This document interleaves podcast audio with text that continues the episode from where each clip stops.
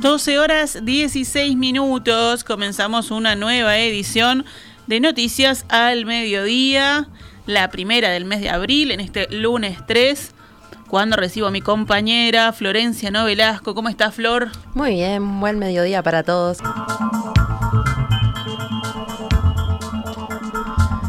Vamos con la actualización de la información. El directorio del INAU rescindió el contrato del centro Carpey, una institución en la que se atendía a adolescentes con trastornos mentales severos, luego de que un informe del área jurídica recomendara su cese por las denuncias de violaciones a los derechos humanos en su contra. La empresa habría tenido una actitud de naturalización o no habría estado a la altura de los deberes de lealtad y de buena fe que debieron observarse, explicó el presidente del INAU, Pablo Audala, citando el informe de jurídica en una entrevista con MBD Noticias. Un informe de la Institución Nacional de Derechos Humanos y Defensoría del Pueblo, publicado en agosto de 2022, reportó que el Mecanismo Nacional de Prevención recibió 18 denuncias de violaciones a los derechos humanos contra Carpey, que está ubicado en la zona del Jahuel, en Maldonado. Entre ellas detalló las siguientes situaciones malos tratos, vulneraciones de derechos por parte del personal de la clínica, casos de conductas sexuales abusivas entre pares, conductas sexuales inapropiadas por parte de funcionarios hacia los y las adolescentes, atención inadecuada en salud y uso inadecuado de las medidas de contención. Según Abdala, algunas de estas denuncias fueron comprobadas y algunas subsisten, pero la mayoría fueron archivadas. Tras definir la rescisión del contrato el día de ayer, INAU trabaja en reubicar a los 20 adolescentes que continuaban en el centro. El instituto quiere que el proceso sea gradual y tenga todas las garantías para los pacientes, por lo que según Abdala, el traslado demandará algunos días. El fiscal de flagrancia, Fernando Romano, citará luego de Semana de Turismo al presidente de CUTSA y presidente de la Cámara de Transporte, Juan Salgado, por haber realizado cánticos de muerte contra Nacional. El clásico entre Peñarol y Nacional se jugó el sábado en el Estadio Campeón del Siglo y aunque el partido no tuvo incidentes que lamentar, Luego se registraron diversos hechos de violencia que Fiscalía investigará en los próximos días. Entre ellos se difundió un video en el que el presidente de CUTSA, Juan Salgado, entona una canción que refiere a la muerte de un hincha de Nacional. El fiscal de flagrancia de noveno turno, Fernando Romano, apuntó que el hecho de que un señor grande, presidente de una empresa muy importante, cante esta clase de canciones es triste y lamentable. A pesar de que esta semana no trabajará, su equipo recabará información y material que fue solicitado a la policía para que la próxima semana se tomen declaraciones. En, diálogo con Radio Carve, Romano puntualizó que sucedieron cosas gravísimas más allá de esto, entre ellas dos parciales de Peñarol heridos, uno lesionado con disparo de arma de fuego y otro con arma blanca. Dos hinchas de Nacional fueron formalizados con prisión preventiva por rapiña especialmente agravada de una bandera de Peñarol en una casa de familia y varios videos donde integrantes de una barra de Nacional con un bate golpearon a hinchas de Peñarol en una parada de transporte. El fiscal reiteró que cuenta con mucho material para avanzar en la investigación.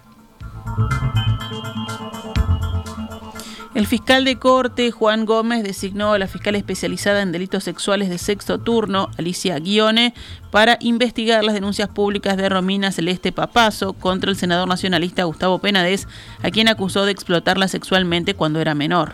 Guione fue asignada luego de que la fiscal Adriana Alfaro declinara tomar el caso al discrepar con el criterio de asignación de turnos de la Oficina de Depuración, Priorización y Asignación. Este domingo, Santo Iseña presentó un informe en el que se relatan más casos que involucrarían a Penades, entre ellos un chico de 16 años cuya madre prestó testimonio para el programa.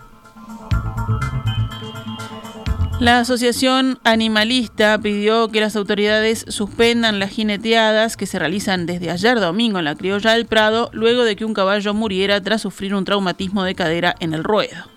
En declaraciones al programa Arriba Gente de Canal 10 pidieron urgentemente la suspensión de la actividad. Que vamos a esperar a que esta semana se muera otro animal más. Son actividades realmente crueles. Nosotros estuvimos en el observatorio eh, desde el 2018 y lo hemos cancelado justamente por el mal manejo de la última edición. Veníamos muy bien de la última edición en donde pasó esto mismo y se trató de ocultar un poco esto. ¿Se van a movilizar el miércoles?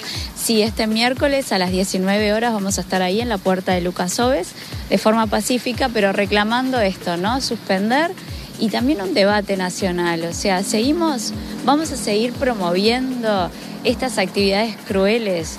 Esto es un deporte, eh, que se mueran los animales, que se los golpee, eh, que puedan morir personas. Esto debemos seguir con esto.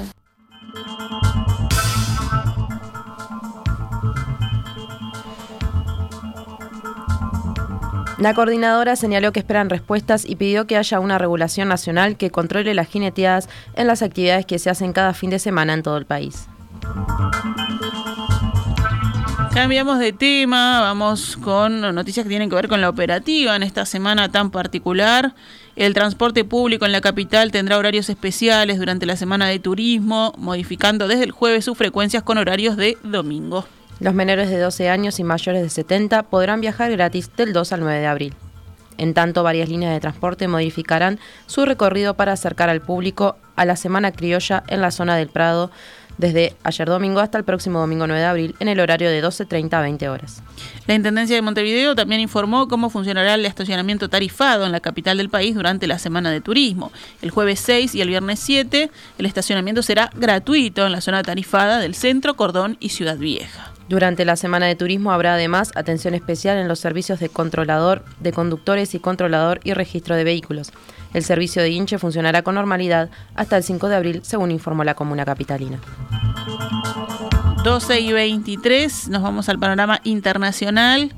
Donald Trump tiene previsto viajar hoy desde su residencia de Florida hasta Nueva York, donde mañana se convertirá en el primer expresidente de Estados Unidos en declarar ante un tribunal como imputado.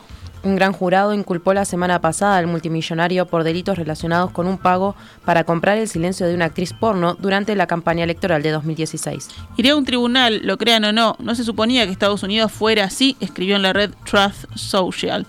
El fiscal corrupto no tiene caso, dijo sobre el hombre que lleva el proceso en su contra. Lo que sí tiene es una jurisdicción donde es imposible que yo tenga un juicio justo, añadió Trump. Mañana martes, como parte de su comparecencia, se someterá al procedimiento estándar de tomar huellas dactilares y fotografía. Trump, que tiene previsto dar un discurso en la noche a su regreso a Florida, tachó el proceso judicial de caza de brujas y persecución política y arremetió contra el juez designado para tomar su declaración. Finlandia se convertirá mañana en el miembro número 31 de la OTAN, la Organización del Tratado de Atlántico Norte, y su bandera será izada en la sede de ese bloque en Bruselas, según adelantó hoy el jefe de la Alianza Militar, Jens Stoltenberg.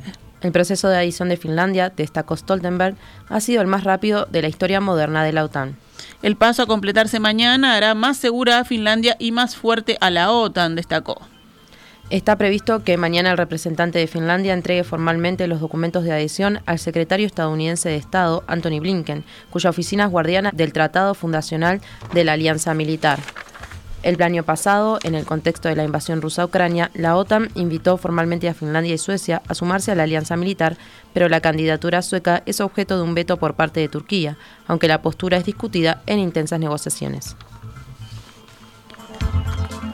El director del Organismo Internacional de Energía Atómica viajará el miércoles al enclave ruso de Kaliningrado para continuar con las discusiones sobre la central nuclear de Zaporilla, según indicó hoy a la agencia France Press un portavoz de esta agencia en la ONU. El argentino Rafael Grossi hará esta visita en el marco de las conversaciones para garantizar la seguridad de esta planta nuclear, situada en el sudeste de Ucrania y bajo control ruso, precisó el portavoz de la OIEA. Grossi ya estuvo unas horas en estas instalaciones la semana pasada para intentar encontrar una solución aceptable tanto para Kiev como para Moscú. Tras meses de negociaciones infructuosas, la idea de crear una zona desmilitarizada alrededor de la central ha evolucionado, en palabras del responsable, y ahora la prioridad es buscar medidas realistas para minimizar el riesgo de catástrofe nuclear en la central. El representante ruso en las organizaciones internacionales con sede en Viena, citado por las agencias de noticias rusas, confirmó la visita de Grossi, pero admitió que todavía queda camino por recorrer para lograr un compromiso. Y cerramos este envío informativo con deportes. El triunfo en el clásico del pasado sábado le permitió a Peñarol conservar el liderazgo en solitario del torneo Apertura del fútbol uruguayo y sacarle cinco puntos de ventaja a su tradicional rival. Jugadas nueve fechas, la tabla de posiciones indica que Peñarol tiene 20 puntos, Cerro Largo 18, Wanderers tiene 16, Nacional y Defensor 15, River Plate 14, entre los principales puestos. Peñarol, recordemos, triunfó sobre Nacional 2 a 0, Maldonado superó por el mismo resultado a Fénix, Cerro y La Luz empataron 0 a 0, River le ganó a Danubio 2 a 1 y Cerro Largo superó a Liverpool 1 a 0.